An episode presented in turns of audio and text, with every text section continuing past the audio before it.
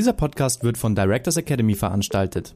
Directors Academy ist das einzige digitale Portal zur Aus- und Fortbildung von Aufsichtsratsmitgliedern. Die didaktisch aufbereitete Online-Weiterbildung, die auch als Nachschlagewerk dient, ist in vier Versionen verfügbar. Für Kapitalgesellschaften, Familienunternehmen, Finanzinstitute oder für Unternehmen der öffentlichen Hand. Prägnante Lernvideos gewährleisten einen Überblick über alle relevanten Regularien und ermöglichen eine effiziente Qualifizierung und Wissensvermittlung im Selbststudium.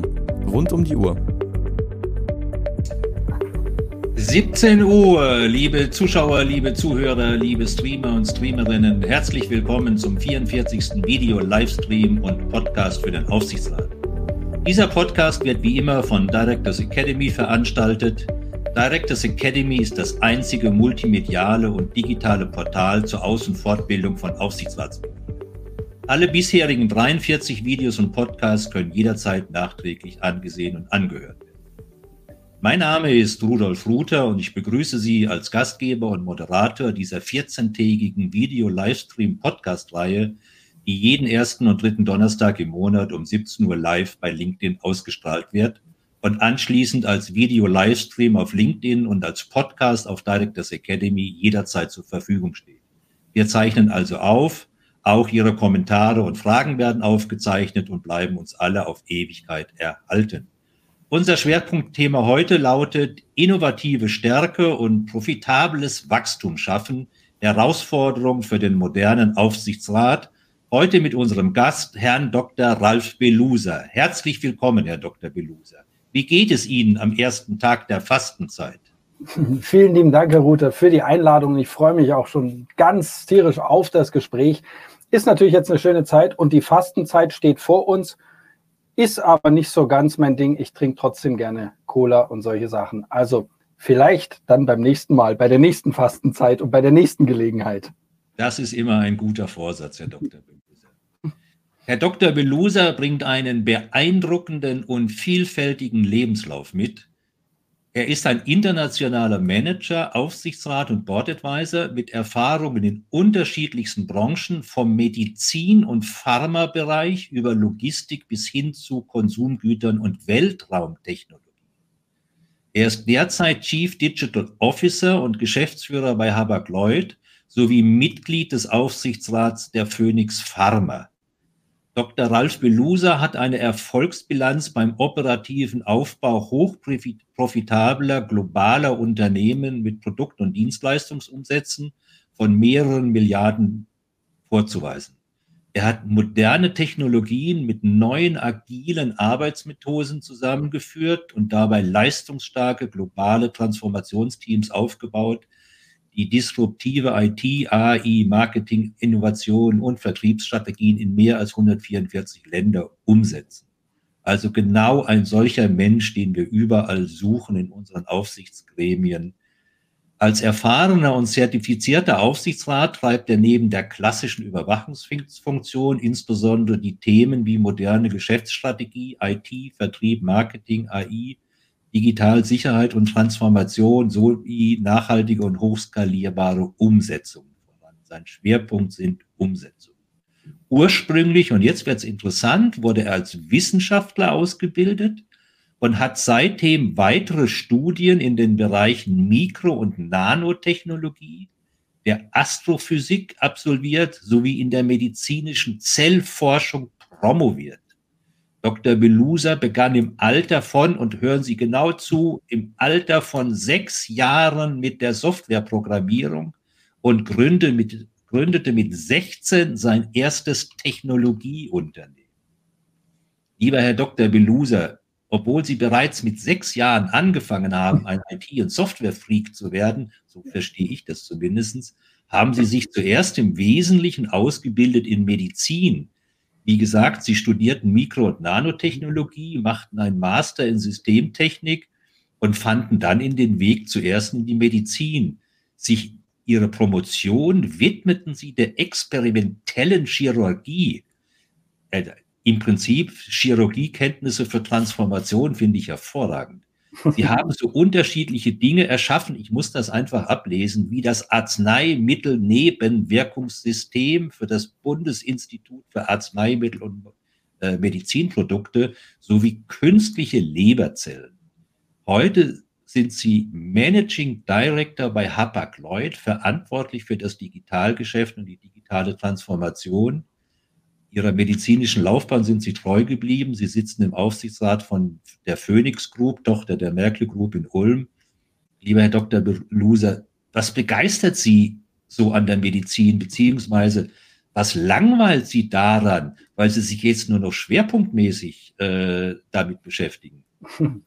Also vielen lieben Dank für die Einleitung. Es sind natürlich viele Sachen äh, so gesehen passiert äh, in den letzten Jahren. Die Medizin interessiert mich natürlich auch aus dem Grund heraus. Auf der einen Seite kann man Menschen helfen, Menschen unterstützen, aber auch die neuen Technologien anwenden, den Menschen verstehen, Prozesse verstehen, Abläufe verstehen, wie man diese optimieren und verändern kann und wie wir das Leben für uns Menschen auch besser machen können. Und da merkt man schon, das pflanzt sich ja auch sofort. Das pflanzt sich ja nicht nur in der Medizin fort oder im, im Pharmabereich, sondern auch in den Unternehmen. Und sei es jetzt Logistikbereiche oder E-Commerce-Unternehmen, diese Verbesserung, Organismen, Organisationen, Prozesse zu verbessern, zu automatisieren, ähm, transparenter zu machen, das liegt mir irgendwo am Herzen. Wir sollten dann also allen betriebswirtschaftlichen Studenten erst ein Medizinstudium vorschalten, vielleicht. für die Herausforderungen der Zukunft. Äh, Sie sind jetzt wirklich ein Paradebeispiel von jemandem, der nicht nur viele unterschiedliche Branchen äh, erfahren und bespielen durfte, sondern Sie sind auch in unterschiedlichen Branchen ausgebildet. Mhm. Und äh, welche Empfehlungen haben Sie denn konkret an unsere jungen Zuhörer und Zuschauer? Äh, sollten die sich auch möglichst in jungen Jahren mehreren vertiefenden Branchenerfahrungen widmen und diese auch sammeln? Mhm. Also ich sage mal, vor 25 Jahren war es noch ein bisschen schwieriger. Dadurch, wenn man die Industrie wechselt, wenn man den Fachbereich wechselt, da hört man sehr häufig, ah, man muss seine Expertise aufbauen. Ähm, Expertise aus anderen Bereichen wird da dann häufig nicht so gesehen. Das hat sich, muss ich sagen, die letzten 25 Jahre schon verändert. Man möchte natürlich auch Cross-Industry-Erfahrungen oder globale Erfahrungen haben, zu sagen, wie arbeitet denn die Automotive-Industrie? Wie arbeitet man denn im Multi-Channel, Omni-Channel, Commerce, solche Sachen in unterschiedlichen Branchen, damit die Firmen auch von solchen Menschen partizipieren können und auch die Erfahrung und die, die, das Wissen letztendlich auch ähm, dann für sich auch nutzen können. Und deswegen denke ich ähm, nach wie vor, das ist immer mehr eine geforderte äh, Fähigkeit. Man würde manchmal sagen, über den Tellerrand hinaus gucken, aber es hilft ja auch schon mit Erfahrung, mit Studien, mit anderen Erkenntnissen aus anderen Industrien, mit anderen Firmen sich auszutauschen, zu lernen und Umsetzungen voranzutreiben, damit man auch in anderen Industrien auch die gleichen Sprünge und die gleichen Veränderungen machen kann. Ja, ich glaube, der Schwerpunkt muss sein, einfach ein branchenübergeordnetes Netzwerken und Austauschen, weil wir können ja von jungen Leuten nicht erwarten, dass sie sich in einer Branche A fünf Jahre hocharbeiten und dann in die Branche B gehen und wieder bei Null anfangen, äh, sondern man will ja, wenn man fünf Jahre Erfahrung hat, möglichst, wenn man wechselt, auch diese Erfahrung irgendwo schon anwenden können. Und dass die Unternehmen das alle gebrauchen und wünschen, das ist, äh, ist absolut äh, verständlich. Genau. Bei Hapag-Lloyd äh, hat sich binnen, oder das Unternehmen Hapag-Lloyd hat sich binnen Jahren zum digitalen, agilen und vorzeigbaren Unternehmen entwickelt und laut Handelsblatt profitabelsten Container-Carrier der Welt. Das, was sie seit 2017, und das sind jetzt schon gute sieben Jahre, bei der Hamburger Traditionsreederei auf die Beine gestellt haben, ist wahrscheinlich ein Transformations-Best-Practice-Beispiel vom Feinsten. Äh, können Sie mal versuchen, die letzten Jahre in fünf Minuten zusammenzufassen. Was haben Sie dort gemacht? Wie haben Sie Habak-Lloyd digitalisiert? Sehr, sehr gerne. Also ich zeige mal so an so an von ein paar Beispielen ganz kurz mal auf. Man geht in Unternehmen rein und analysiert und guckt sich erstmal an, so ähnlich wie in der Medizin, was braucht denn der Patient oder was braucht man letztendlich, ähm, um erfolgreich zu sein? Was kann man dort verändern? Wie ist die Organisationsstruktur? Bei Hapag-Lloyd natürlich sehr gut, dass man dort direkt, äh, dass ich im Sales aktiv sein kann, ähm, um Produkte zu bauen, Produkte besser an den Kunden zu bekommen, stärker auch IT, Marketing, Vertrieb miteinander zu verzahnen. Und ein Beispiel zum Beispiel, um zu sagen, man braucht jetzt nicht die großen Investitionen, sondern es ist eher wie arbeitet man, also Frameworks aufsetzen, Management-Frameworks, agiles Arbeiten. Zum Beispiel bei Management Framework haben wir sehr früh auf das äh, Konzept der Objective und Key Results, der OKRs gesetzt. Aber dass wir eben sagen, Produktentwicklung digitale, Marketing, Vertrieb, Kundeninsights, aber auch die Transformationsteams, dass die über eines über ein OKR-Schema miteinander integriert sind, damit man diese Silos aufbricht, klare Ziele hat und dann reingeht und sagt, welche Fragen müssen wir uns eigentlich stellen, damit wir wirklich besser werden? Und das heißt natürlich auch mit Zahlen, Daten, Fakten arbeiten, mit dem Kunden sprechen, Co-Development, viele dieser modernen Themen wirklich nicht nur drüber sprechen und auf PowerPoint-Folien zeigen, sondern auch wirklich machen und diesen Erfolg dementsprechend auch messen, monetär messen, weil man kann das alles messen. Das ist alles transparent in einer globalen Struktur über alle Länder hinweg. Und ein Beispiel zum Beispiel, wenn ein Kunde ein Angebot bekommen hat bei Hapag-Lloyd, dass man vollautomatisch mit E-Mails dem Kunden nach einer gewissen Zeitperiode, Zahlen, Daten, Fakten, eine Mail schickt und dort drin steht, lieber Kunde, hat dir das Angebot gefallen? Wenn ja, dann drücke hier, dann kannst du hier sofort bestellen und buchen. Wenn du noch Fragen hast, kannst du hier deinen Key-Accounter anrufen oder wenn du noch weitere Fragen hast, kannst du hier klicken. Solche Sachen boosten vollautomatisch ohne große Arbeit den Vertrieb. Und das ist ein Beispiel. Oder dass man reingeht und sagt, warum hat ein Kunde, der in Frankreich bucht, der kann in 30 Sekunden buchen, während ein Kunde in einem anderen Land fast 40 Minuten braucht. Woran liegen da die Unterschiede? Und da muss, da stellt sich dann zum Beispiel heraus, dass äh, bei der Logistik ein Kunde in dem anderen Land zum Beispiel das Containergewicht, das Ladungsgewicht nicht weiß. Und der meinetwegen in Frankreich oder Belgien weiß das Containergewicht und kann somit nach 30 Sekunden buchen. Und von solchen Fällen, wenn man da reingeht, davon lernt, wie können wir es dem Kunden in dem anderen Land bequemer machen, dass der auch nach 30 Sekunden buchen kann. Und das bringt spürbar sofort Ergebnisse, ist kein Hokuspokus, kein Hexenwerk. Und das kann man wirklich auch marketingseitig, vertriebsseitig mit neuen modernen Vertriebsmethoden, mit neuen modernen Marketingmethoden und auch Entwicklungs-IT-Methoden größer skalieren und wesentlich schneller in den Markt. Der Route to Market wird wesentlich schneller dadurch und sehr viel effizienter, profitabler und eben produktiver.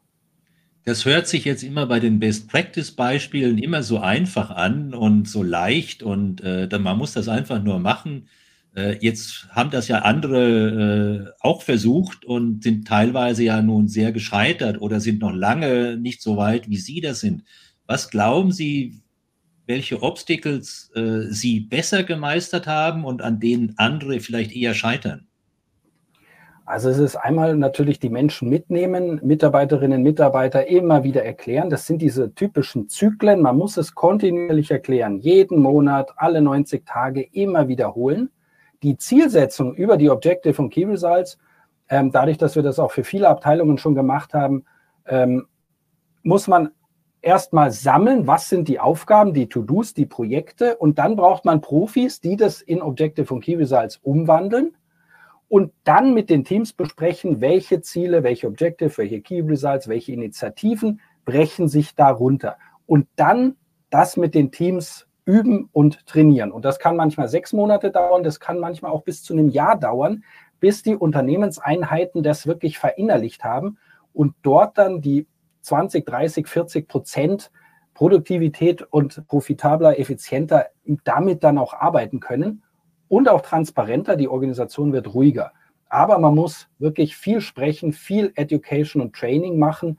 Deswegen auch gerade bei diesen Transformationsdingen mit Objective und Key Results im Vertrieb, im Marketing, in der IT, das muss gekoppelt sein, auch mit Lernen und Schulen der Mitarbeiter kontinuierlich. Und wenn man oder auch mit agilen Arbeitsmethoden, also man kann nicht sagen, ich mache eine Sache und die anderen vier Sachen mache ich nicht bei manchen Dingen muss man halt leider vier Sachen oder fünf Sachen gleichzeitig machen, sonst kommt man über diesen Berg der Transformation und Innovation nicht drüber. Man rollt immer wieder zurück und stellt dann fest, ja, so ein bisschen machen wir das und das ist ja an sich auch ganz erfolgreich. Ja. Bla bla bla. Da erzählt man, wie erfolgreich das ist, aber eigentlich ist es nicht wirklich erfolgreich. Ja, und Sie sagen das zu Recht, äh, dass das Thema Digitalisierung ist halt nicht ein Hardware- und ein Software- und ein IT-Technologie-Thema, sondern das ist ein Menschenthema. Und genau. man muss sich um die Menschen kümmern. Äh, liebe Zuschauer, liebe Zuhörer, äh, wenn Sie das Hapag-Lloyd-Beispiel äh, weiter interessiert, googeln Sie einfach im Netz. Da gibt es ausführliche Berichte und Podcasts von Dr. Belusa und auch von anderen, die darüber geschrieben haben. Es lohnt sich, das zu lesen. Vielleicht noch eine Frage an Sie, weil Sie vielleicht Mediziner mit dem Medizinstudium begonnen haben und das weitergeführt haben und sich mit Menschen auf diese Weise beschäftigt haben, konnten Sie das vielleicht besonders gut. Äh, was mich interessieren würde, als Sie bei Hapag-Lloyd 2017 angefangen haben, haben Sie sich da besonders darauf vorbereitet oder hatten Sie da schon das Rüstzeug aus Ihren praktischen und wissenschaftlichen Erfahrungen davor? Also so gesehen hatte ich natürlich die Erfahrung und das Rüstzeug, sage ich mal, aus dem Vertrieb, aus der IT, aus dem Marketing zu sehen, was muss man machen, um erfolgreich zu sein und deswegen natürlich auch die erste Analyse, wo kann ich wirklich einen Impact leisten, wo kann ich ins Unternehmen reingehen und da wirklich was bewegen. Und da habe ich natürlich bei Hapag-Lloyd gesehen, da kann man sehr viel IT-seitig machen, im Vertrieb kann man viel machen, im Marketing und gerade in der Symbiose aus diesen drei schlagkräftigen Bereichen kann man wirklich sehr, sehr viel einfach machen, ähm, auch in der Management-Methodik, in der Transparenzschaffung, weil man einfach das Potenzial sieht. Und ich muss auch sagen, auch als Aufsichtsrat sehe ich in vielen Firmen im Mittelstand, in großen Konzernen, da gibt es noch ganz schön viel Potenziale, die, ich würde fast sagen, auch als Hausaufgaben fast schon auf dem Präsentierteller liegen. Und aber man kennt natürlich, wie es in großen Unternehmen immer so ist. Manche Sachen werden dann in die Zukunft geschoben oder anders gemacht oder nur halb gemacht. Und da können aber viele Unternehmen wirklich davon lernen, das voranzutreiben und ihre Produktivität und ihre Effizienz wirklich nochmal nach oben schrauben, weil sie viele diese Basics noch nicht gemacht haben. Ja. Liebe Zuschauer, liebe Zuhörer, an dieser Stelle wie immer unsere kleine Frage oder meine Frage an Sie, äh, die Sie dann mit heute mit zwei Worten oder maximal drei Worten beantworten. Die Frage lautet, was ist für Sie die wichtigste persönliche und fachliche Kompetenz, die einen modernen Aufsichtsrat ausmachen sollte? Was ist das, die wichtigsten zwei Kompetenzen, die einen modernen Aufsichtsrat ausmachen wollten? Möglichst nur zwei Worte, drei, zwei, eins, Sendknopf drücken und dann können wir alle aus dem linken Auge sehen, was so die Menge dazu schreibt. Lieber Herr Dr. Belusa, Ihre Antwort ist klar, sonst hätten wir heute nicht den Titel ge äh, gewählt. Der moderne Aufsichtsrat sollte innovative Stärke und profitables Wachstum schaffen. Äh, da fangen wir mal ganz einfach an. Äh, was bedeutet für Sie innovative Stärke? Und dann komme ich gleich zum OKR. Wie kann man mhm. das messen? Mhm. Also sehr gute Frage. Diese innovative Stärke, da merkt man wirklich in vielen unseren Unternehmen äh, in Europa, wir haben super gute Innovationen, wir haben gute Leute, wir haben gute Ideen und da geht es wirklich darum, dass wir diese innovative Stärke, die wir haben, dass wir die auch weiterentwickeln und skalieren. Und wo, wo wir dann manchmal ja auch immer so ein bisschen neidisch äh, in Silicon Valley oder in andere Länder gucken und sagen, ah, die können das ganz toll vermarkten und ganz toll skalieren. Da muss man natürlich sagen, unsere innovative Stärke, das können wir schon auch ganz gut. Man muss halt nur wirklich auch diese Schritte da gemeinsam gehen und äh, Mitarbeiterinnen und Mitarbeiter, Management alle da mitnehmen, damit man das auch schaffen kann. Führt innovative Stärke immer zwangsläufig zu profitablem Wachstum? Man kann sich ja auch verirren in der Entwicklung, in der Innovation, Fehler machen etc. etc. Ja, richtig. Natürlich mit den gesetzlichen Rahmenbedingungen, die es gibt, die teilweise natürlich auch noch nicht so klar sind, in welche Richtung äh, gehen jetzt da die politischen Rahmenbedingungen oder so. Aber im Kern kann man natürlich schon sagen, gerade auch mit diesem iterativen Ansatz, ähm, zu sagen, wir treiben die Innovation voran mit den richtigen Leuten, mit der richtigen Technologie, mit der richtigen Arbeitsmethodik, kann man sich da schon ganz gut erfolgreich voranbringen. Äh, ähm, und die Fehlerraten natürlich dementsprechend auch wirklich äh, minimieren. Das ist kein Stochern im Dunkeln, auch wenn man jetzt in Richtung Automatisierung, Multi-Cloud-Computing, moderne Vertriebsansätze oder so guckt. Ähm, viele Firmen müssen einfach auch noch die letzten ein, zwei, drei, vier, fünf Schritte überhaupt erst machen, die auch schon, und da hatten wir vorhin schon drüber gesprochen, in anderen Industrien schon State of the Art und proven sind. Da muss man nicht im Trüben fischen. Das muss man, manche Sachen muss man machen, adaptieren und anpassen auf seine Industrie, auf seine Ländermärkte, auf seine Kunden. Aber die Grundmechaniken sind schon, ich würde schon mal sagen, zu 70, 80 Prozent schon im Vertrieb, im Marketing, äh, in der Produktentwicklung, ah, sind schon irgendwo sehr ähnlich. Da sind schon Gemeinsamkeiten vorhanden. Da kann man jetzt nicht sagen, wir sind jetzt so speziell, bei uns ist 100 Prozent anders. Ja. Äh, wenn ich das jetzt so in der Schnelle richtig gesehen habe, in den Kommentaren, äh, bevor Sie angefangen haben zu sprechen, waren mhm. so Stichworte wie Risikomanagement, Digitalkompetenz, sehr oft Integrität. Und erst als Sie dann angesprochen haben, ist, sind sehr viele umgeschwungen auf Innovation und Neu und äh, Leidenschaft und was weiß ich. Äh, ist ja interessant, aber dieses Wort Integrität zieht sich eigentlich durch viele äh, Kommentare durch. Wie sehen Sie die Bedeutung der Kompetenz, Integrität im Aufsichtsrat? Im Aufsichtsrat ist es natürlich eine Schlüsselkompetenz, Integrität, ähm, die Sachen zusammenbringen, auch ein breites Spektrum an Wissen ähm, äh, letztendlich äh, mitzubringen, aber auch transparent zu sein. Und äh, wir hatten es auch schon, dass man auch die Werte Integrität, aber auch Dankbarkeit, Demut, das, man arbeitet ja als Aufsichtsrat letztendlich für die Firma, für die Mitarbeiterinnen und Mitarbeiter des Unternehmens, dass man die, dass man die Firma voranbringt. Das Aufsichtsratmandat ist aus meiner persönlichen Sicht, das Mandat ist nicht zu meinem Ruhm. Das Mandat ist dazu da, die Firma, die Mitarbeiterinnen und Mitarbeiter mit ihren Familien, die da auch dranhängen, dass wir dort wirklich einen guten Arbeitsplatz äh, erschaffen und dass wir die Firma auch fit für die nächste Dekade machen, äh, auch mit den ein oder anderen harten Entscheidungen und guten Entscheidungen nach vorne, damit wir dort alle wirklich äh, gute Arbeitsplätze haben und gute Produkte und Services liefern. Die Formulierung, das Mandat ist nicht zu meinem Ruhm, ist schon fast ein gutes Schlusswort, aber wir haben noch, Gott sei Dank, haben wir noch äh, 40 Minuten. Also äh, kommen wir mal zu dem, zu dem Punkt Herausforderung für den modernen Aufsichtsrat. Also äh, normalerweise sagt man doch, für innovative Stärke und profitables Wachstum ist doch in erster Linie der Vorstand mit seiner Mannschaft zuständig. Mhm. Und die Frage ist, was kann der Aufsichtsrat konkret dazu beitragen, dass das dort der Vorstand mit seiner Mannschaft besser macht? Ich habe über Sie gelesen, Dr. Belusa, irgendwo, ich weiß schon nicht mehr wo, äh, Sie seien Zitat Anfang, direkt, offen, manchmal provokativ, freundlich, Fokus auf Machen, Experimentieren, Lernen und immer wieder machen. Zitat Ende. Das sind jetzt eher Beschreibungen, wo ich sagen würde, das kommt auf einen Vorstand, weniger auf einen Aufsichtsgremien-Mandatsträger. Und deswegen mhm. würde ich gern mal von Ihnen hören, wie würden Sie den Idealtypus eines modernen Aufsichtsrats der Zukunft beschreiben?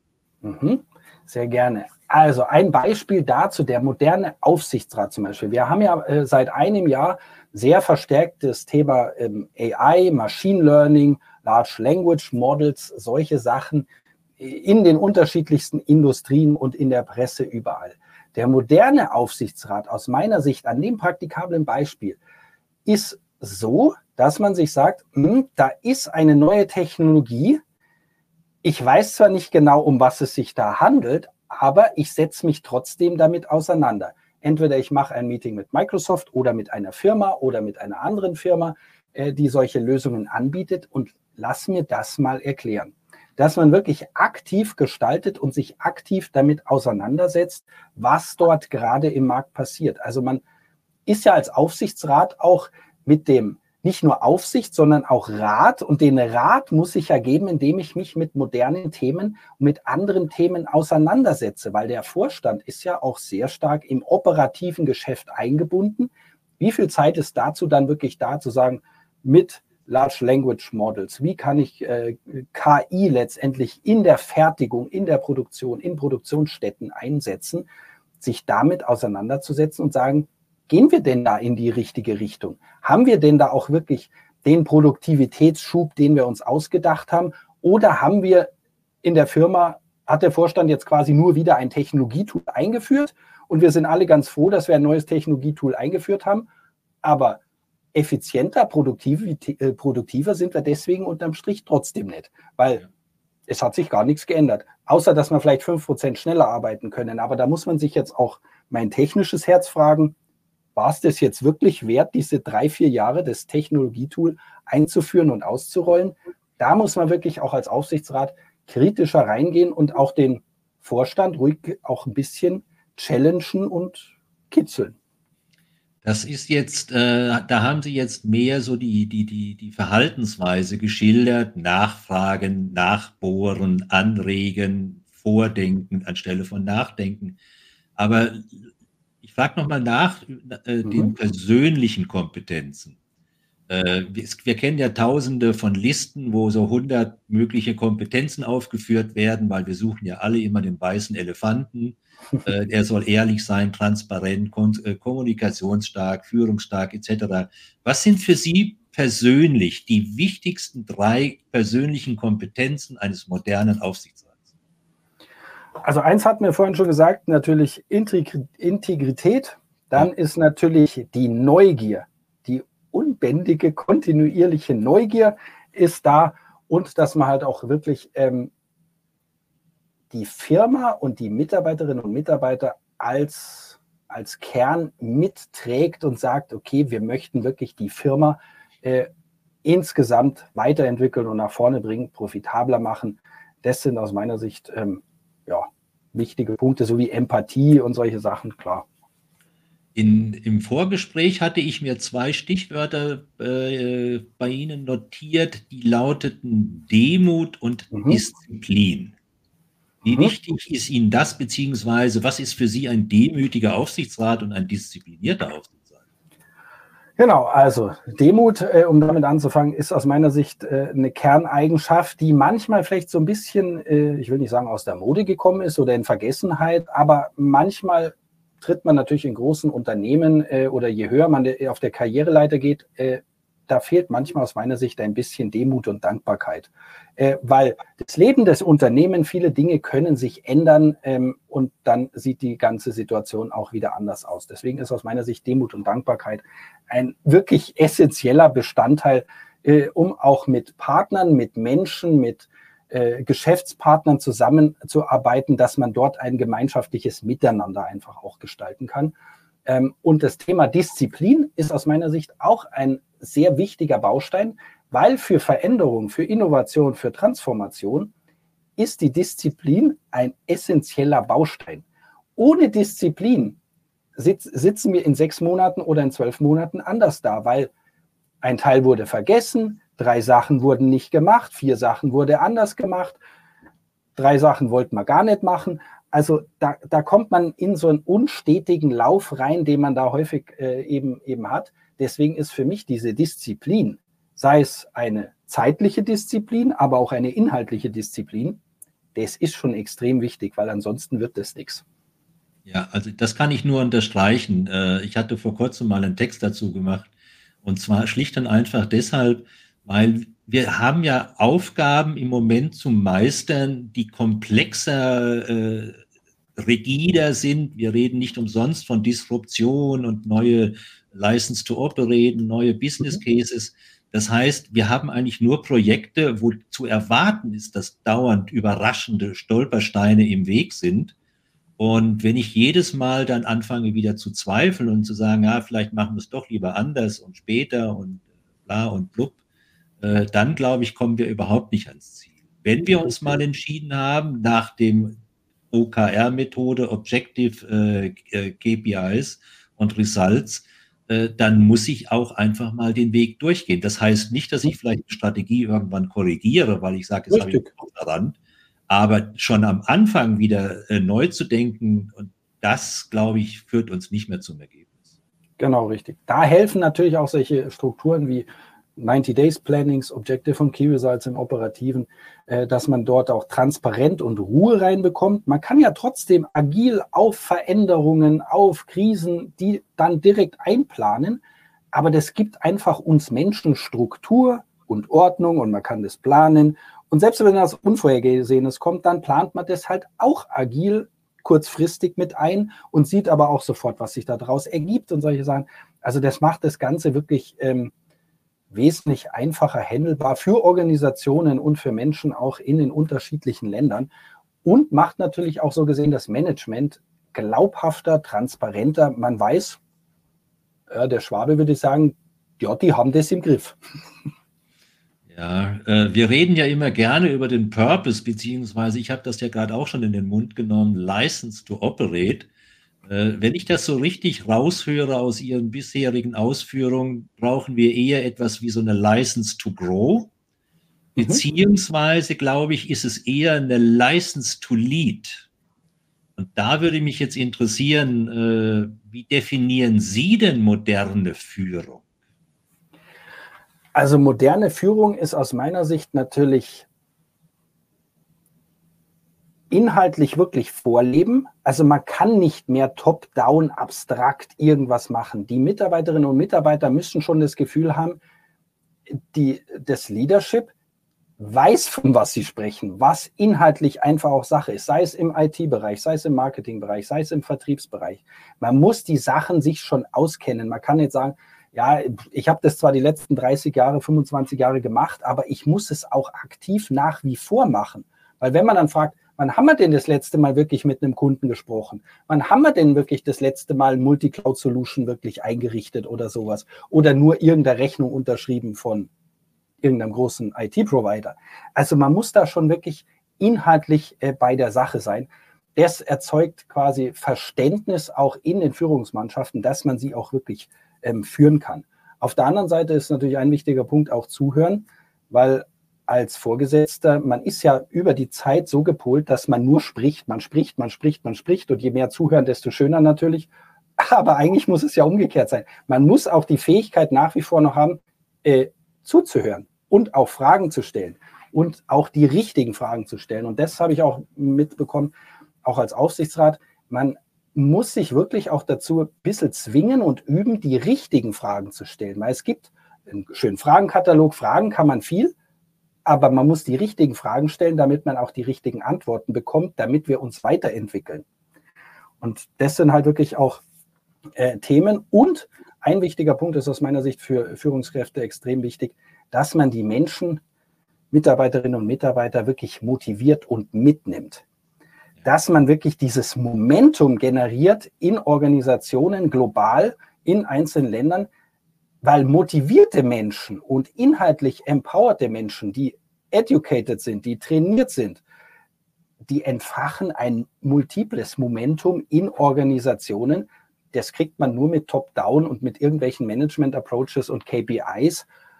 Das ist eher verwalten und kategorisieren. Das ist aber nicht License to Grow, zu sagen, ich muss, ich bin dazu da, die Organisation wachsen zu lassen. Ich muss die Menschen wachsen lassen, damit die Montagmorgen sich sagen, Mensch, der Bus fährt ganz schön langsam in die Arbeit, ich habe super coole Sachen zu machen, kann der nicht ein bisschen schneller fahren, bis ich in der Arbeit bin. Ähm, also ich würde in, in, den mittleren Punkt zuhören, das ist auch so ein Lieblingspunkt von mir, weil äh, da gibt es immer diesen platten Spruch, äh, wer immer selber spricht, lernt nur das, was er schon weiß und nur beim Zuhören lernt er etwas Neues. Äh, das, glaube ich, ist gerade bei exponierten Führungskräften sehr, sehr oft äh, verloren gegangen. Äh, und der erste Punkt ist immer so schnell gesagt, die Führungskraft muss Vorbild sein, was ja absolut richtig ist, äh, führt mich aber dann natürlich zu der Frage, äh, wenn ich nicht die richtigen Köpfe habe, die nicht Vorbild sein können, muss ich ja die Köpfe austauschen. Oder Glauben Sie, dass jemand moderne Führungstools, Führungsverhaltensweisen noch lernen kann? Also ich glaube, äh, in, in, in einer größeren Gruppe ist, kann man äh, psychologisch auch immer sagen, man kann gewisses Handwerkszeug, bestimmte Sachen kann man lernen. Es gehört natürlich auch so ein bisschen aus meiner Sicht zur Führung dazu, man muss schon Menschen mögen. Das gehört, gehört dazu und manchmal merkt man halt, mh, hm, da ist das Handwerkszeug vorhanden, aber irgendwie so, dass man den Menschen an sich mag, das fehlt vielleicht so ein bisschen. Alles kann man nicht lernen und äh, auch in Richtung Tra Transformation, Digitalisierung, da kann man auch nicht sagen, dass das nur die Jungen können. Das ist, das ist altersunabhängig, geschlechterunabhängig, das ist industrieunabhängig manche gehen dem offen und positiv gegenüber und haben dieses Creative Mindset oder Creator Mindset, äh, nicht nur Wachstum, sondern die wollen einfach was erschaffen, egal ob man jetzt 60 ist oder 20, die wollen das einfach ausprobieren. Absolut. Also ich, ich liebe auch das 4M-Prinzip, man muss Menschen mögen mhm. und das ist in einem drin und ich glaube, das sind persönliche Kompetenzen, die hat man oder hat man sie nicht. Wer nicht demütig ist, wer nicht zuhören kann, wer früher keine Disziplin hat, wird sie jetzt auch nicht mehr haben. Aber kommen wir zu unseren Aufsichtsräten, äh, die ja nun eine proaktive Rolle bei dieser Gestaltung, Einführung und Umsetzung wahrnehmen sollen. Wie kann ein Aufsichtsrat eine License to Lead führen, weiterentwickeln und improven? Mhm. Also man sieht, sie guckt sich natürlich als Aufsichtsrat äh, natürlich den Vorstand an, die einzelnen Vorstandspsychologien, äh, äh, die man dort hat, die einzelnen Aufgabengebiete und man führt natürlich die Firma natürlich sehr stark mit Finanzzahlen, mit KPIs, mit inhaltlichen Wachstumsszenarien in den unterschiedlichen Ländern, in Automatisierungen, in neuen Technologien, in neuen Kunden. Also eigentlich dieses ganze Portfolio hat man da natürlich auch Richtung MA, wo, wo möchte man akquisitorisch wachsen, wo geben sich Marktmöglichkeiten. Ähm, aber so wie ich es vorhin auch vielleicht nochmal da kurz angebracht, dass man auch solche modernen Themen wie zum Beispiel jetzt Automatisierung und AI, wie viele Aufsichtsräte geben quasi ein prozentuales Ziel für ihre Vorstände aus, zu sagen, wir möchten jetzt im Finanzbereich oder im HR-Bereich zum Beispiel 35 Prozent effizienter werden mit Hilfe von Automatisierung und AI. Dass man da wirklich auch die aktiven Punkte auch reinsetzt und sagt, ja, da machen wir jetzt auch wirklich was. Und zwar inhaltlich und nicht einfach nur so ein bisschen was, damit man einfach AI oder Automatisierung auf, der, auf unserem äh, Windshield so gesehen haben für den Vorstand. Ja, das ist so diese Grundregel. Beschlüsse und Entscheidungen müssen messbar sein in zeitlichen Vorgaben, in Wertvorgaben, in Inhalt etc. etc. Genau. Vor zwei Wochen habe ich mit meinem Gast äh, Isabella Hartung unter anderem gesprochen über, was kommt nach der digitalen Transformation. Also gehört KI oder mhm. AI schon zur digitalen Transformation oder ist das schon ein neues mhm. Zeitalter? Meiner also, Meinung nach ist das für viele Unternehmer, insbesondere im Mittelstand, aber eigentlich noch die falsche Frage, da viele Unternehmen bis heute ihre Daten noch nicht so richtig im Griff haben und immer noch an der Standardautomatisierung hinterherhinken, also die Basics noch nicht mal aufgeholt haben. Mhm. Und jetzt meine konkrete Frage, wie kann denn ein Aufsichtsrat äh, sicherstellen, dass geeignete Maßnahmen ergriffen werden, um diesen Rückstand aufzuholen und die Unternehmensführung zu unterstützen?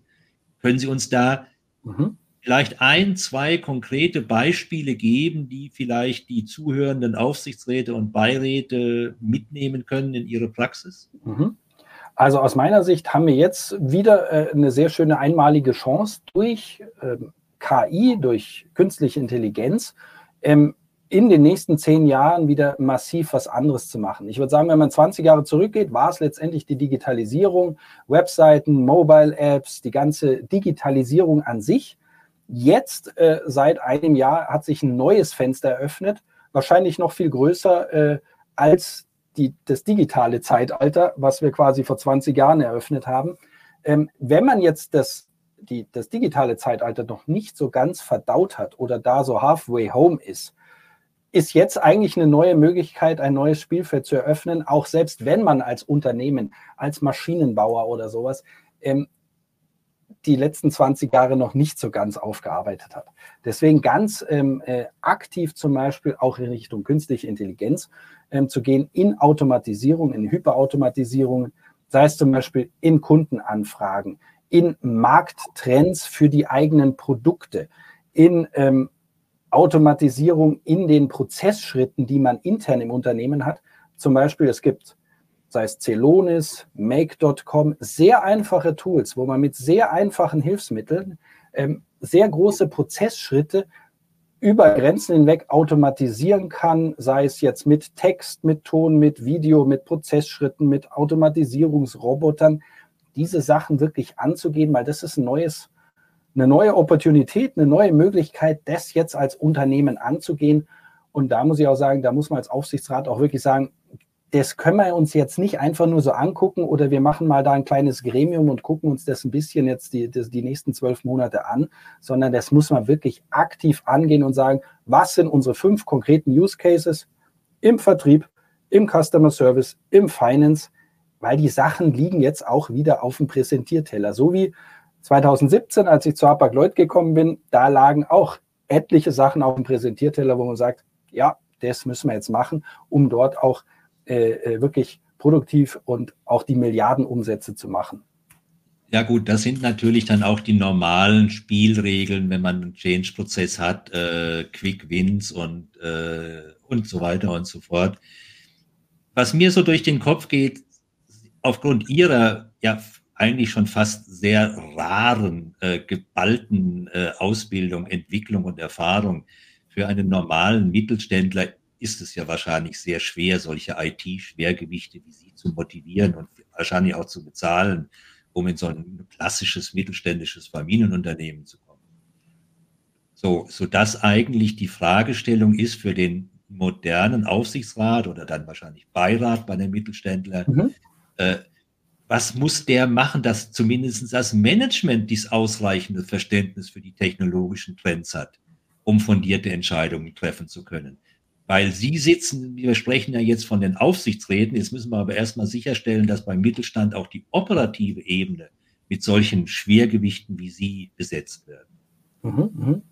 Also aus meiner Sicht ist natürlich wichtig, gerade auch als Aufsichtsrat, als Beirat, dass man sich dort Hilfe und Unterstützung reinholt und sei es auch nur auf Projektbasis oder auch auf, auf Beiratsbasis zu sagen, das macht man jetzt einfach mal ein Jahr lang gemeinsam, guckt sich die Themen an und setzt dort ähm, eine gemeinsame Roadmap auf, auf welche Themen muss man sich aufschlauen, wo muss man mehr Wissen ähm, anbringen, wie muss man bestimmte Dinge aufsetzen, auch gemeinsam mit dem ähm, Vorstand ähm, und das dann eben auch gemeinsam diskutieren, weil das ist auch, hat sich aus meiner Sicht auch ein Stück weit verändert jetzt die letzten Jahre aus der reinen Aufsicht, auch ein Stück weit aktiv als, als Partner äh, Themen zu besprechen, aktiv letztendlich auch mit dem Vorstand, mit der Geschäftsführung reinzugehen und sagen, äh, wollen wir uns das nicht einmal gemeinsam angucken? Und was dann rauskommt, werden wir sehen. Aber man muss, wie schon gesagt, man muss die Sachen anpacken, man muss die Sachen ausprobieren. Das ist wie Celonis oder Make oder Sapient. Ähm, man muss die modernen Themen sich einfach mal zeigen lassen und selbst in die Hand nehmen. So wie mit ChatGPT. Man kann es in der Presse sich anhören oder man kann sich auch seinen eigenen ChatGPT äh, seinen eigenen Avatar dort generieren in, in der Version 4 im eigenen App Store und sagt sich, das schaue ich mir jetzt einfach mal fünf Minuten an und klickt das einfach mir mal zusammen und schaue, was dann passiert. Und das ist, glaube ich. Das habe ich auch schon gemacht und habe zahlreiche meiner Publikationen in meinem eigenen ChatGPT-Avatar eingegeben Super. und bin immer ganz, äh, ganz verblüfft, wenn ich da was frage, was ich dort antworte äh, oder antworten würde oder ChatGPT für mich antwortet. Mhm. Aber kommen wir nochmal zurück. Vor zwei Wochen haben wir das ähnlich diskutiert und haben das genannt, aktives Lernen, beziehungsweise einen schönen Begriff gefunden, Verstehen, Lernen. Und dieses Verstehen, Lernen ist ja unabhängig den Projekten und jeweiligen Problemen und Sorgen. Und äh, es wird auch jedem Mitglied des Aufsichtsrats immer wieder an jeder Ecke gesagt, er soll Long Life Learning betreiben. Und viele machen es auch. Aber äh, was lernt er dort eigentlich? In der Regel nur neue Gesetze, Vorschriften, Regularien etc. Und äh, da vielleicht die konkrete Frage. Ein Pilot sitzt wochenlang in irgendwelchen Simulatoren und übt äh, oder versucht zu, zu üben, zu verhindern, wie das Flugzeug abstürzt. Die Feuerwehr trainiert an brennenden Ruinen, wie man am schnellsten und am besten ein Haus löscht. Und jetzt meine Frage, an Sie, wie kann ein Aufsichtsgremium trainiert werden in diesen grundsätzlich wichtigen Fähigkeiten verstehen, lernen? Richtig. Also da ist natürlich, deswegen war das für mich auch sehr wichtig, äh, eine Zertifizierung als Aufsichtsrat zu machen, also auch in Richtung Compliance, äh, in Richtung Financial Audit, äh, in der Governance, dass man dort auch sein Rüstzeug hat und dort auch sich letztendlich vorbereitet und weiterentwickelt. Aber das bedeutet natürlich nicht, ähm, wenn man das jetzt mal vor sieben Jahren gemacht hat, ja, das war vor sieben Jahren. Also man muss dann natürlich auch sich äh, in den Themen äh, kontinuierlich weiterbilden und auch bei den anderen Themen natürlich immer sukzessive ähm, ja, dranbleiben und ähm, sich auch austauschen mit anderen Aufsichtsräten, wie die letztendlich auch bestimmte Situationen oder auch bestimmte Krisen meistern. Das heißt, da natürlich auch voneinander lernen. Ähm, das ist aus meiner Sicht da ein ganz wichtiger Punkt. Und halt die erfahrenen Leute auch äh, mit dabei haben. Weil da bin ich natürlich auch sehr dankbar, auch sehr ähm, erfahrene Aufsichtsräte, DAX-Aufsichtsräte zu kennen, ähm, die einem da natürlich mit Rat und Tat zur Seite stehen und sagen, ja, solche Situationen haben wir nicht nur einmal gehabt. Und das ist natürlich dann Gold wert. Ja, und das ist natürlich dann auch schon wieder die Kernfrage am Anfang. Habe ich die richtige Besetzung in meinem Gremium? Sind das wirklich Unternehmer, Vorstände, die krisenerfahren sind? Vielleicht nicht in dieser Krise, aber in ähnlichen Krisen, weil die Abarbeitung und Lösung ist ja eigentlich immer das gleiche Tool. Sie haben gerade die Zertifizierung angesprochen. Sie haben das, äh, wenn ich das richtig äh, in Erinnerung habe, 2018 bei der ESMT gemacht, mit natürlich anschließender Zertifizierung. Äh, haben Sie diese Qualifizierungsmaßnahme gemacht vor oder nach der ersten Aufsichtsratsberufung? Äh, als ich die Berufung bekommen hatte, hatte ich mir gesagt, jetzt muss ich sie auf jeden Fall machen. Bei meinen vorherigen Mandaten, die doch eher kleinerer Natur waren, hatte ich das noch nicht so im Auge. Aber dann äh, bei substanziellen äh, Aufsichtsratmandaten oder Beiratsmandaten, da ist es aus meiner Sicht einfach äh, Pflicht und gehört einfach dazu, damit man dort zertifiziert ist, die Governance hat, damit man auch die Rahmenbedingungen heißt. Was heißt es für mich? Welche Fälle gibt es? Wie muss man sich selber absichern? Und solche Sachen. Was darf man machen? Was darf man nicht machen? Also das äh, ist natürlich schon gut und halt auch bestimmte äh, Gremien oder Fachartikel auch äh, immer wieder lesen, was hat sich denn jetzt auch 2024 geändert, was wird sich 2025 ändern, damit man da nicht ja, irgendwann vom Blitz getroffen wird. Ja, äh, wobei diese mit Thema Qualifizierungsmaßnahmen kann ich ja nur unterstreichen. Da haben Sie halt die Gretchenfrage bei einem potenziellen Mandatsträger, der noch nicht berufen worden ist. Äh, wann fängt er mit den Qualifizierungsmaßnahmen an? Richtig. Wenn er heute die Qualifizierungsmaßnahme macht, aber erst in fünf Jahren ein Amt hat, dann war es zu früh. Äh, Richtig. Äh, drei Tage vor der Aufsichtsratssitzung wird es wahrscheinlich zu spät sein. Äh, würd, da würde ich eher wirklich äh, sagen, wenn man den Weg einschlägt, als Beirat oder Aufsichtsrat, Aufsichtsrätin, Beirätin wirklich aktiv zu werden, dann würde ich sowas schon machen. Und da ja. würde ich auch jetzt damit anfangen, einfach aus dem Grund heraus, ähm, oder ich hatte so ein bisschen so einen Seitengedanken im Kopf ganz locker. Hm, man, man, ist im Fußballclub angemeldet oder im Tennisclub oder man, man hat, eine, man hat ein Netflix-Abo und all, all so mögliche Sachen. Aber wie viel investieren wir eigentlich in unsere Bildung oder Weiterbildung? Ja, das ist eine und, gute Frage. Und dann ähm, habe ich mir gedacht, weißt was, Ralf, jetzt zertifizierst dich auch, weil das ist im Grunde wie, ich packe einfach ein paar Abos zusammen, aber ich investiere in mich selber, in meine Bildung, jetzt nicht in meine Sportausbildung, sondern halt in eine Aufsichtsratausbildung. Ja, und da und fällt es wichtig, die, und die wichtigste Aussage ist, dass ein Netflix-Abo keine ausreichende Qualifizierungsmaßnahme ist, äh, sondern maximal eine Ergänzung. Genau. Und äh, Sie haben das gerade schon angedeutet. Äh, das würde mich eigentlich mal explizit interessieren. Wie halten Sie sich heute denn fit in dieser rasanten Informationsentwicklung? Weil Sie haben ja äh, wahrscheinlich einen 24-Stunden-Job als operativer Verantwortlicher dann haben sie noch diverse äh, Mandate, dann haben sie ja noch ein sonstiges Leben und ein äh, privates, soziales Umfeld. Da ist es ja auch nicht immer so einfach. Also wie halten Sie sich heute fit in dieser rasanten Information? Also man hat natürlich über die Jahre so sein Netzwerk aufgebaut, aber auch also sein Netzwerk an persönlichen Kontakten, aber auch eben das, äh, die Kontakte auch in, in der Newsbeschaffung. Was ändert sich? Was muss ich äh, wissen? Also sei es jetzt auch äh, für den Aufsichtsrat dort eben zu sein. Wir wissen natürlich auch über die Directors Academy, äh, über die Lehrgänge, über die einzelnen Module zu sagen, mh, hm, da kann man sein Wissen auch nochmal auffrischen, ähm, aber auch bei anderen. Also da muss ich sagen, da ist man so gesehen in meiner intrinsischen Motivation dieses kontinuierlichen Lernens ist man da auch dabei zu sagen, hm, das ist jetzt ein Thema, das ist nicht so relevant, da lese ich vielleicht auch nur die Schlagzeile. Ähm, ist es ein Thema, was doch irgendwie größere Auswirkungen hat? Ja, da muss man da auch äh, ein bisschen einsteigen und ein bisschen mehr in die Details reingehen. Ähm, aber das macht ja so gesehen auch Spaß, weil danach weiß man wieder ein bisschen mehr und äh, ja, aber das ist natürlich auch eine ganz starke persönliche Kompetenz von Ihnen. Lernen macht Ihnen Spaß. Äh, für Sie, das ist eine intrinsische Motivation. Vor vier Wochen sagte mein Gast Marc Tüngler auf die Frage, wann sollte man denn Qualifizierungsmaßnahmen als Aufsichtsrat machen? Genau das, was Sie auch gerade gesagt haben. In dem Moment, wo ich den Wunsch habe, Aufsichtsrat zu werden, in dem Moment beginne ich mit der Qualifizierung. Und das wird dann schon irgendwann deckungsgleich sein. Ich würde gerne noch mal auf einen Kernpunkt kommen, auch wenn wir nicht mehr so viel Zeit haben, aber wir haben jetzt so viel darüber geredet, über äh, innovative Stärke, profitables Wachstum, digitale Transformation und dann gibt es ja schon die Twin-Transformation mit ESG und Nachhaltigkeit.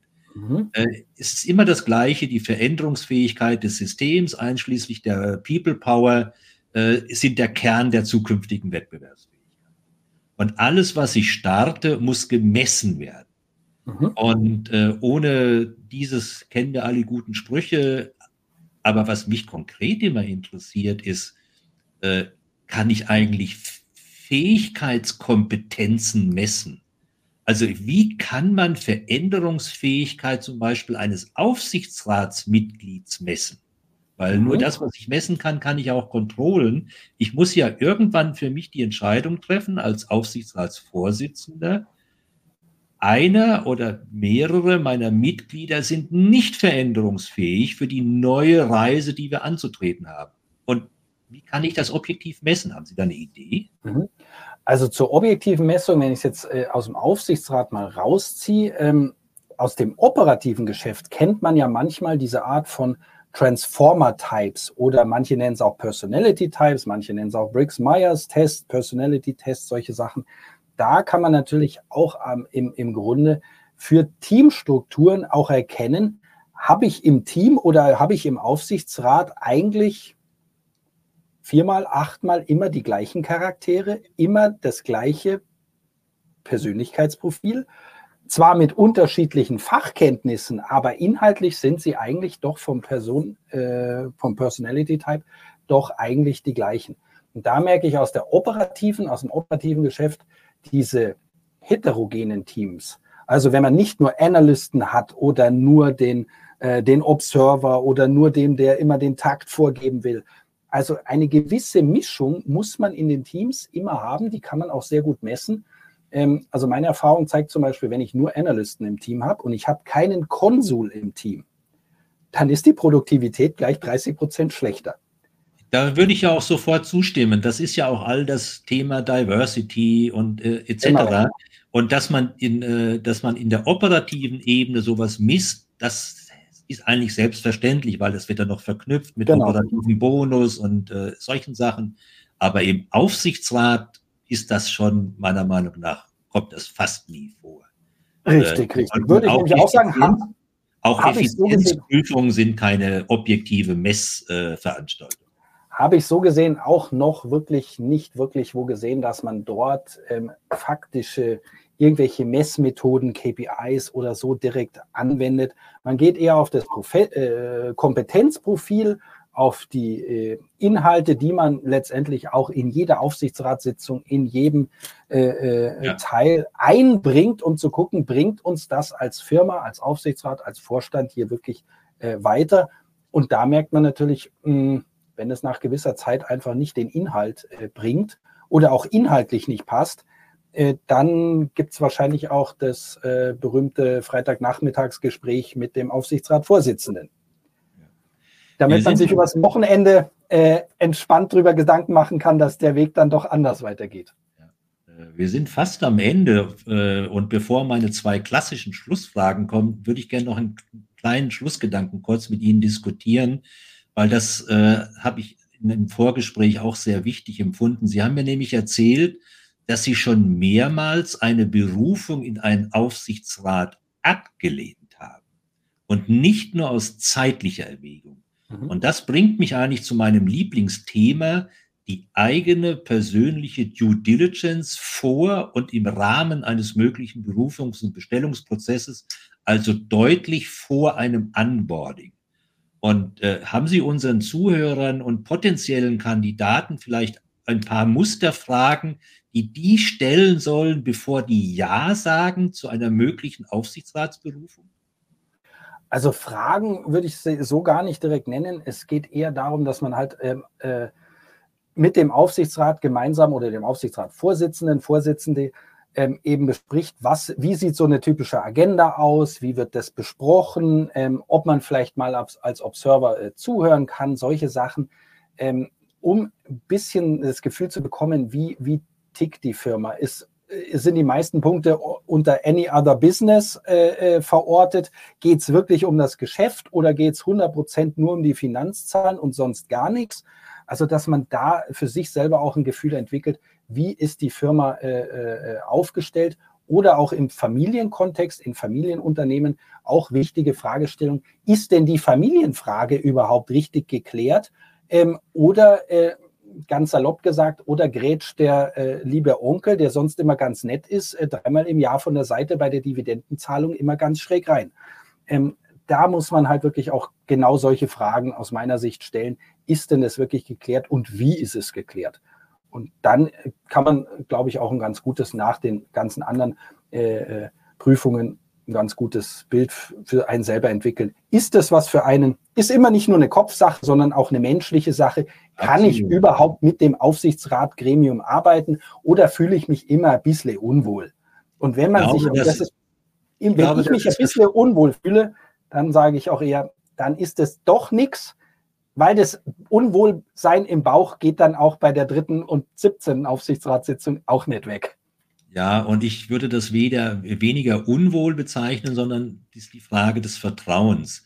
Habe ich Vertrauen in die agierenden Personen und haben die Vertrauen in meine Person? Weil nur wenn wir uns gegenseitig vertrauen, wird auch mein Beitrag wahrscheinlich auch wertgeschätzt und kann irgendetwas verändern. Und äh, das ist etwas, was sehr schwierig ist, weil ja am Anfang Gespräche, wenn man die Menschen sich vorher nicht kannten, ja sehr limitiert sind und sehr begrenzt äh, für, so, für solche Themen. Mhm. Herr Dr. Belusa, wir sind kurz vorm Ende. Demzufolge meine vorletzte äh, Frage immer an meine Gäste. Was war Ihrer Meinung nach der Aufreger in den letzten Wochen in der deutschen Corporate Governance Landschaft? Positiv oder negativ? Ist Ihnen da irgendetwas aufgefallen? Also nicht unbedingt in der Corporate Governance Landschaft, aber vor ein paar Monaten, und das wollte ich jetzt nochmal äh, als Beispiel reinbringen, ich war schon sehr erstaunt, dass jetzt bei dem ganzen Schneefall, den wir hatten, äh, die letzten Monate, zum Beispiel in München oder in Bayern, dass die Regierung und dass bestimmte Stellen immer wieder noch überrascht sind, dass es doch so viel Schnee gibt und dass wir den nicht wegräumen können. Also dass es immer noch Menschen gibt und Organisationen und Regierungen sagt, der Schnee hat uns jetzt total überrascht, obwohl es mal wieder Winter ist. Ja, äh, das hat jetzt wirklich nichts mit Corporate Governance zu tun, genau. aber ist ein sehr gutes Beispiel. Also ich würde nennen äh, die Nachricht von letzter Woche mit der SAP.